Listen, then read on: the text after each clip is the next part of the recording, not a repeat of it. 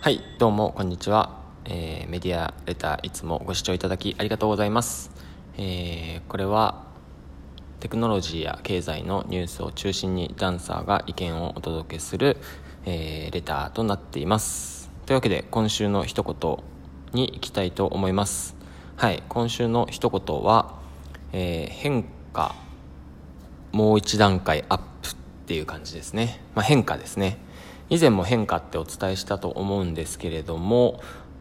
まあたくさんの方々のこう意識というか、まあ、事実も実際こう行っている行動とかも変化がたくさんあったように思うんですけれどもそれがもう一段階、えー上がったのかなと思っています。まあ、特にですね、えーまあ、ずっと、まあ、他の方もたくさん言っていたと思うんですけれどもやはりこの経済のストップによる、ま、8月の、えーすごく暗いニュースで本当に申し訳ないんですけれども8月の自殺者が、えーまあ、1800人を超えるっていうふうになっているニュースが、えー今週上がってきました、はい。まあ、いろんな理由でこういうふうになっているとは思うんですけれども、えーまあ、コロナが影響しているのかっていうことを、まあ、専門家の人がまあ分析をしています、まあ、4月ぐらいからですね、えー有識者の人たちがまあこれを予測していたわけなんですけれども、まあ、なかなか、えー実際止めることができないんだなって思いました、えー実際ですね、えーいつだったか忘れちゃったんですけれどもリーマンショックの後かもうちょっと後だったか忘れたんですけれども、えー自殺者っていうのは大体日本では1年間に2万人の方がまあ亡くなっているわけなんですけれども、えーそのリーマンショックの以降、えー急にですね、まあ、3万人に増えて、えー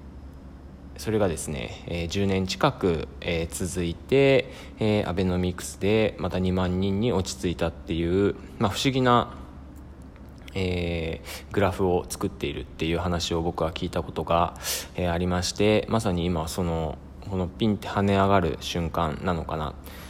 年間1万人増えるっていうことは、えー月間1000人ぐらい増えてしまいますので、えすごく、えー大きい数字だと、えー思います。はい。でまあ、1800人がどれぐらいかと言いますとですね、まあ、年間大体2万人の方が、えー亡くなっている計算でいくと月々平均すると1666人なのでそ,、まあ、それを超えていく。で3万人の場合は月平均が2500人になりますので、まあ、ここにはまだまだ届いてないっていうと変な言い方なんですけれども、まあ、これほどではないっていう数字になっています。でですね、まあ、この変化1段階アップっていうのはですね、えーまあ、ここからですね、え2年間かけて確実に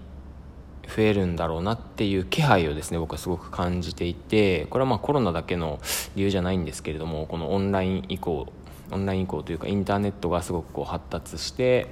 えーまあ、GAFA っていう GAFAM とかですね有名な企業がありますけれども、まあ、そういうことによって、えーそれにこういろんな仕事がですね代替されて、まあ、これは素晴らしいことだと思うんで僕は推奨しているんですけれども、まあ、そこ以外のですね何を求めて自分は生きていくかっていうことがすごく問われている、えー時代になっているっていうことも、まあ、以前お話ししたんですけれどもまさにその序章みたいなことが始まっているのかなってって思いました。はいというわけでですね、まあ、キーワードは好きなことをやるってことだと思うんですけれどもどなどの時代にででもですね、えーそうだったと思います。はいというわけで皆さん健康な日々精神的にも肉体的にも社会的にも、えー健康な日々をお送りできることを祈っておりますそれではまた